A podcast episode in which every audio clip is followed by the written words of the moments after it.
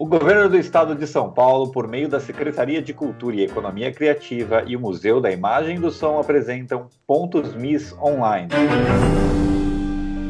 Oi, pessoal, eu sou o Lucas Martins Neia. Oi, oi, oi, eu sou o Rafael Será. E esse é o podcast Isso Só Acontece em Novela. Essa é uma iniciativa inédita do Pontos Miss nesse período de quarentena que a gente está trazendo para o pessoal que normalmente acompanharia as nossas palestras é, a gente transformou o conteúdo em podcasts. Então, toda semana vai ter um conteúdo novo para vocês no perfil do Pontos Miss. E como esse é o nosso primeiro podcast, vamos aqui fazer uma pequena apresentação. Vou falar um pouquinho aqui do Rafael Siré. O Rafa é jornalista, roteirista e escreve crítica de novela para o site Notícias da TV e também foi autor da biografia do Silvio de Abreu, Crimes no Horário Nobre. E o Lucas é roteirista, dramaturgo e diretor de teatro. Ele atualmente cursa doutorado em comunicação na USP, além de fazer parte do Centro de Estudos de Telenovela da Escola de Comunicação e Artes da USP. Para quem não conhece, o Pontos MIS é uma iniciativa do Museu da Imagem do Estado de São Paulo que visa promover atividades ligadas ao audiovisual pelo interior do estado. Nesse período, por conta da pandemia da Covid-19, a gente está realizando atividades online, portanto, fica de olho nos canais do museu que os oficineiros palestrantes vão estar produzindo conteúdos inéditos para esse período. Inclusive, já deixamos aqui o convite, o Rafael estará no final de semana comentando o filme Em Chamas. Todo fim de semana, o pessoal do Pontos Mi está realizando sessões online seguidas de bate-papo. É isso aí, Lucas. Dia 25 de abril agora eu vou participar do bate-papo do filme, uma sessão comentada do filme Em Chamas. Então já aproveito e convido todos vocês a assistirem online com a gente e participar do bate-papo. Fiquem de olho no site do MIS com a programação dos filmes, que todo sábado vai ter bate-papo e sessão comentada dos filmes do catálogo. É isso aí. E para esse nosso primeiro podcast, a gente resolveu falar um pouquinho o porquê da gente discutir sobre telenovela. Qual que é a importância da telenovela no Brasil? Essa pergunta que eu faço para o Rafael. Olha, vamos falar no aspecto econômico da coisa, já que a economia está rodando aí, né?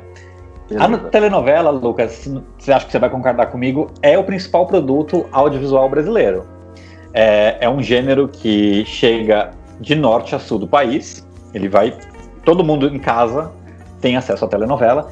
E, mais do que isso, é uma indústria. A gente brinca que a novela é uma fábrica de pizza, né? É um capítulo por dia e, e mais do que isso, ela emprega muita gente.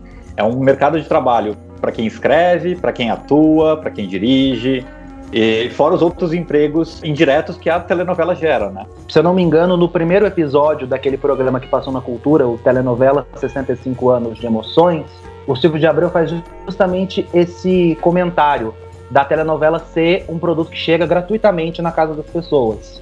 E, por exemplo, nesse período que a gente está vivendo de, quarentena, é muito sintomático que a audiência das telenovelas agora, com a Globo resolvendo exibir reprises no lugar das inéditas, por conta da paralisação das produções, tenha se mantido num patamar equiparável mesmo às exibições anteriores, né, as produções que estavam no ar.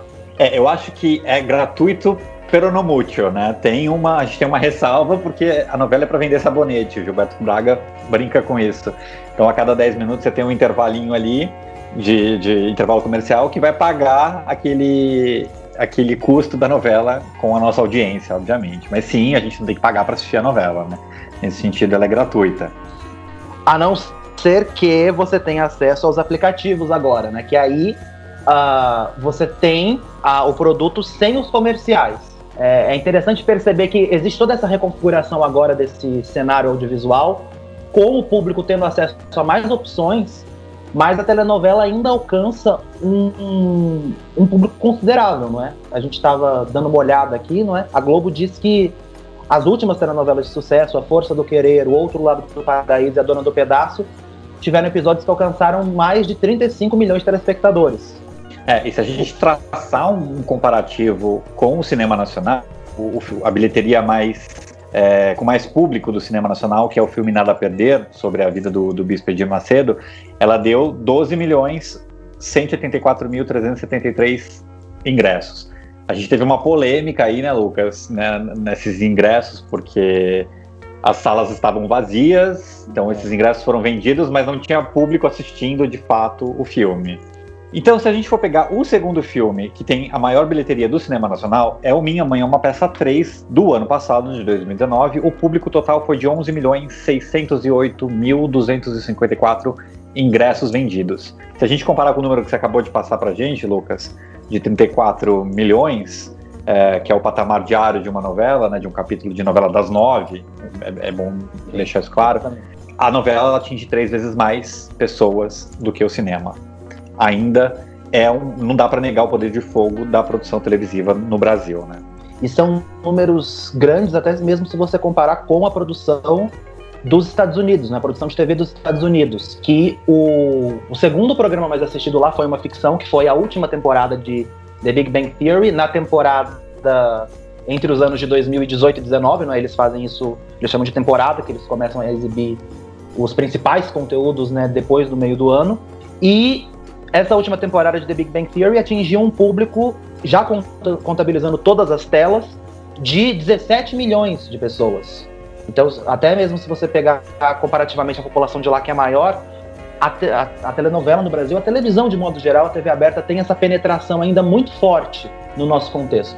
E é interessante a gente lembrar que as três principais emissoras abertas no Brasil, Globo, Record e SBT, produzem novelas. Então é um gênero que tem um apreço muito especial para o público brasileiro, né?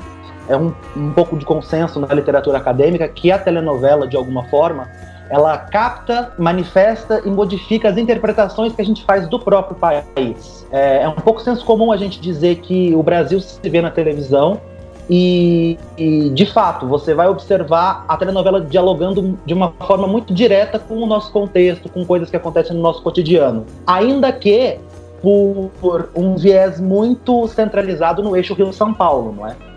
Acho que a gente, a gente tem até exemplos que a gente pode citar aqui. Acho que a última que me ocorre é Segundo o Sol, né? Você lembra da polêmica que deu com a escalação do elenco? Exatamente. Uh, majoritariamente branco, sendo que a novela estava sendo ambientada em Salvador e a Bahia é o estado com o maior número de, de pessoas negras no país, né? No último censo do IBGE, mais de 81% da população da Bahia se declarava preta ou parda. E a gente tinha, se eu não me engano, menos, muito menos de 25% do elenco composto por atores afrodescendentes. E, mas o que eu achei interessante dessa polêmica toda é que também houve uma, um movimento dos movimentos negros, não é, com relação a isso, e chegou a haver até uma, uma notificação recomendatória do Ministério Público do Trabalho que falava para a Globo observar e corrigir o que dizia respeito à representação da diversidade étnico-racial da sociedade brasileira na novela. Eu acho que depois dessa representação que teve do Ministério Público, o autor, o João Manuel Carneiro, e o próprio diretor, o Denis Carvalho, eles tentaram colocar, inserir mais atores negros no elenco.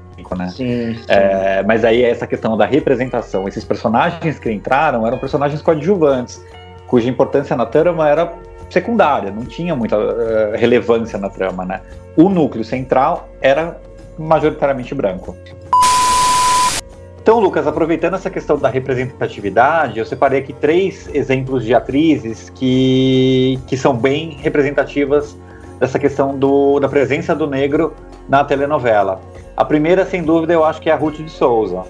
Em 1969, a Ruth de Souza protagonizou a telenovela A Cabana do Pai Tomás, uma adaptação do Walter Negrão, apresentada na Globo, para um romance norte-americano.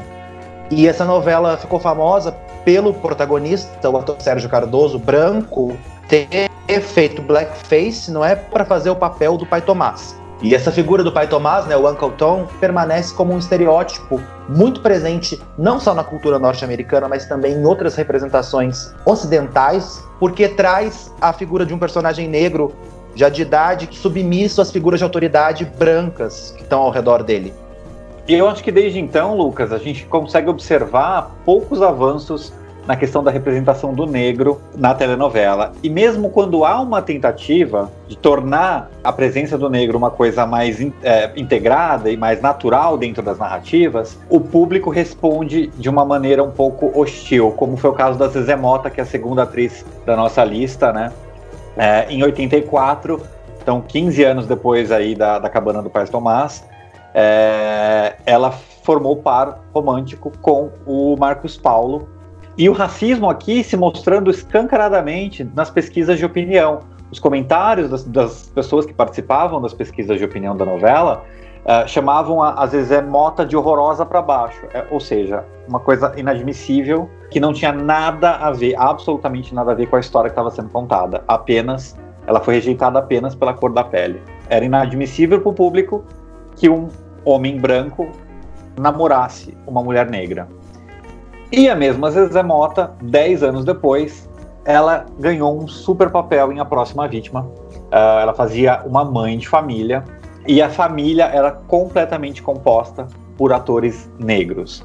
E o engraçado é que essa novela, os conflitos envolvendo os personagens, eles não tinham absolutamente nada a ver com a cor da pele deles. Uh, e inclusive a empregada doméstica da família era uma mulher branca completamente um, uma, uma maneira irônica do autor Silvio de Abreu de retratar esse racismo que está aí entranhado na nossa sociedade.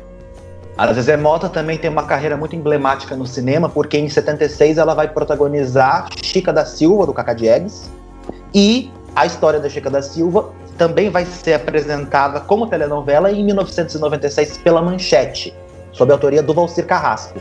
E aí nós temos a Thaís Araújo como protagonista. Ela que depois, em 2004, seria a primeira protagonista negra de uma telenovela da Globo nessa fase moderna. Quando a gente fala do, da Cabana do Pai Tomás, a gente está se referindo ainda a uma época em que as histórias, majoritariamente na Globo, sob a gestão da Glória Magadã, estavam tanto distantes da realidade brasileira, abordando ambientes exóticos, palacianos e personagens estrangeiros. E a Thaís é um nome de primeira linha hoje, Uh, protagonizando várias outras novelas da, da, da, Rede Globo, né? Além de Da Cor do Pecado, depois ela fez Viver a Vida, Cheia de Charme. E hoje ela está no ar, ainda que no momento de, de recesso, né? Ela está no ar em Amor de Mãe, dividindo o protagonismo com a Regina Casé e, e Adriana Esteves. E, e aí a gente pode ver a maneira como a personagem dela é retratada na trama. Em 2000, a gente tem o lançamento do livro e do documentário Negação do Brasil, do Joel Zito Araújo, ambos resultados da pesquisa de doutorado dele na ECA USP, e ele vai tratar justamente dessa questão da representatividade ao longo da história da telenovela. Como a gente observa pequenos avanços, desde o Direito de Nascer, em 1964, quando a protagonista, Mamãe Dolores, era interpretada pela Isaura Bruno. A trama gerou uma comoção popular e lotou diversos estádios depois da exibição do último capítulo, porque os atores, os protagonistas, foram até lá, dentre eles a Isaura Bruno. Mas todo esse sucesso não garantiu que a Isaura Bruno depois tivesse bons papéis nas telenovelas. Nem ela, nem os atores afro-brasileiros de forma geral. E 20 anos depois da publicação desse estudo, é frustrante você perceber que, apesar da gente observar também nesse período outros avanços, ainda tem muito chão pela frente nessa questão. É, eu acho que esse chão ele precisa ser percorrido não só por quem está na frente das câmeras, mas principalmente por quem está atrás, porque não adianta nada é, a gente colocar negros na televisão com papéis pouco representativos. É, enquanto a gente não tiver autores negros, colaboradores negros, diretores negros, dificilmente essa roda vai sair desse trilho aí que a gente está percorrendo a, desde que a novela começou, né? E aí eu tenho dois casos de novelas que tentaram abraçar esse, esse, essa diversidade e que foram bem sucedidas. É, Bom Sucesso, que acabou de terminar no comecinho do ano, é, a gente tinha um colaborador negro e um diretor negro na equipe de, de profissionais que atuam atrás da câmera. E em Malhação Viva a Diferença, que está no ar agora, nessa reprise especial, a gente tem a Renata Martins, que é uma das roteiristas da equipe do Calhamburger. E essas duas novelas, elas tiveram um, uma recepção de crítica muito boa, muito por conta da questão da diversidade que elas souberam é, retratar na, nas narrativas. Uma questão é, interessante que a gente pode notar aí, a mesma mídia social, é, a internet, que permitiu que o movimento negro se expressasse em relação é, a representatividade na telenovela, tá gerando aí uma, uma nova maneira de se ver novela, né? Antigamente Exatamente. a gente tinha uma grade, a gente tinha que sentar lá às oito e meia da noite para assistir a novela das oito, que agora virou a novela das nove e tal. É, hoje em dia, qualquer um assiste telenovela pelo celular. Você não precisa mais estar à frente da televisão. E você assiste do jeito que você quiser, na hora que você quiser. Você tem a possibilidade de pular aqueles núcleos que você não gosta. Aí vem uma, uma provocação aqui, Lucas. Você acha que a internet vai acabar com a novela? Essa é uma pergunta que ela tá aí rodando. Quem, quem estuda o assunto desde os anos 70, ou até é, dos anos 70 para cá, né? A novela vai acabar? Ah, eu acho que não. Ainda mais no contexto que a gente vive. A gente tem esse amplo acesso agora aos aplicativos, às novas telas, mas uh, quantas pessoas também tem? Não é? o, o, Brasil é um país tão grande, ao mesmo tempo tão desigual. Tem lugares onde a luz elétrica ainda não chega. Então, é, acho que por todos esses contrastes, uh, a gente tem essa narrativa que chega muito forte e que vai permanecer por um longo tempo ainda também pautando os horários, né? É legal falar dessa coisa dos horários, que muita gente. Antigamente isso era muito mais forte, mas ah, faço alguma coisa agora, depois vejo a novela. A pessoa meio que pauta o seu cotidiano pela televisão. Hum. E a novela, por ter também essa, essa dinâmica de ser exibida todos os dias, cria esse vínculo que passa a fazer parte do cotidiano das pessoas. E por ser uma obra aberta, tem um pouco essa noção de fazer junto, porque, querendo ou não, é, por mais que a gente esteja falando principalmente de fatores mercadológicos que as empresas vão aferir para ver o que pode ser feito em determinada trama ou não, mas existe um contar junto. Meio que o público faz parte daquela equação da telenovela. É uma, é uma publicidade, né? De, de quem faz, de quem assiste. Exatamente. E, e, essa questão da obra aberta, acho legal a gente só esclarecer, né? A obra aberta é diferente do cinema, por exemplo, que é uma obra fechada. A gente vai lá para o cinema, assiste dentro daquela caixinha escura, duas horas de filme, o filme ele vai ele tem um começo, meio e fim, já está pronto, não tem uma obra fechada, não tem interferência nenhuma. Né? A novela não, ela está sendo feita ao vivo. De novo, aquela questão da fábrica de pizza. Cada dia é uma surpresa nova. E isso interfere muito nos rumos que a novela toma, né? Então, se o público não gosta de determinado par romântico, é bem possível que aquele casal se separe e, e os autores encontrem outras maneiras de, de tocar a narrativa. Você acha que esse é um ingrediente de sucesso da novela, Lucas? O fato dela ser uma obra aberta? O público se sentir parte de, de, de da autoria ali da, da coisa? Não sei se pelo sucesso, isso seria uma explicação para o sucesso, mas eu acho que é fundamental porque a gente entende como telenovela, não é? O Jesus Martim Barbeiro, que é um estudioso, ele vai falar que a, o folhetim, na verdade, tem esse status de ser confundido com a vida por conta dessa longa duração você cria vínculos muito fortes no sentido de você vai ver aqueles personagens todos os dias, você vai recebê-los na sua casa de uma certa forma. Você está abrindo aquele espaço ali. E isso é o que difere, por exemplo, de uma série que antigamente, essa é uma questão, você via uma vez por semana ou outra. Agora, no entanto, eu acho muito legal isso que você falou. Se uma pessoa quiser, por exemplo, assistir uma telenovela pelo streaming e, por exemplo, deletar alguns núcleos, ela meio que também vai construir a sua própria trama de alguma forma, ou a serialidade daquilo, essa forma como ela vai consumir. Então, é uma outra forma, digamos assim, dela estar tá atuando na construção desse produto. É, e isso gera um, uma nova reconfiguração do mercado, né? Porque a, a novela, ela vem, é, é a cada 10 minutos, a gente, como a gente já falou, ela para para o intervalo comercial. E no streaming, como é que você vai mensurar isso, né? E é, a gente consegue, eles, a emissora consegue medir o valor é, do minuto dela, comercial, o horário comercial dela, pelo valor, pelo número de audiência. E no streaming, como é que faz isso? Então é, é uma nova incógnita aí que as emissoras estão tentando equacionar, né? O Pontos MIS é um programa de difusão cultural do Museu da Imagem do Som de São Paulo.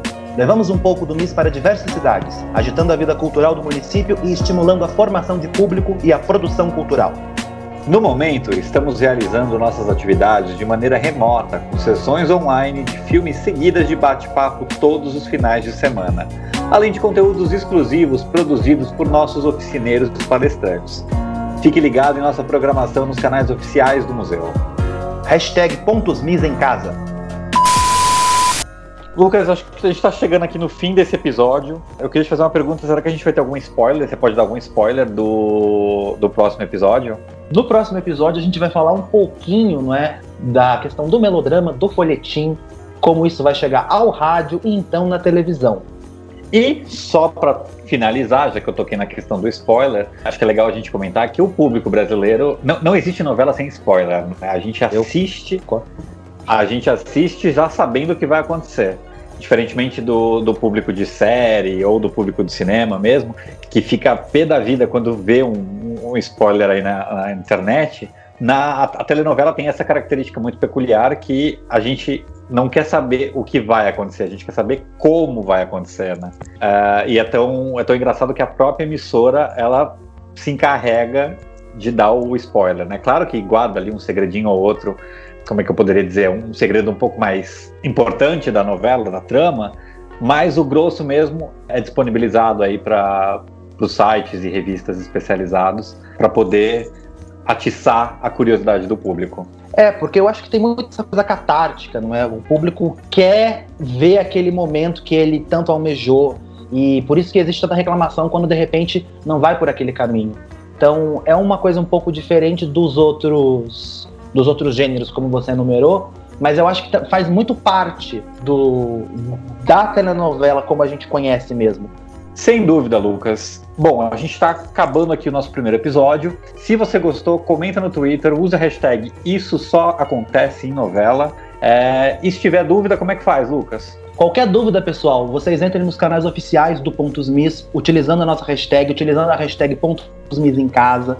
E vocês também podem entrar em contato com a gente pelo e-mail pontosmisapresenta.gmail.com.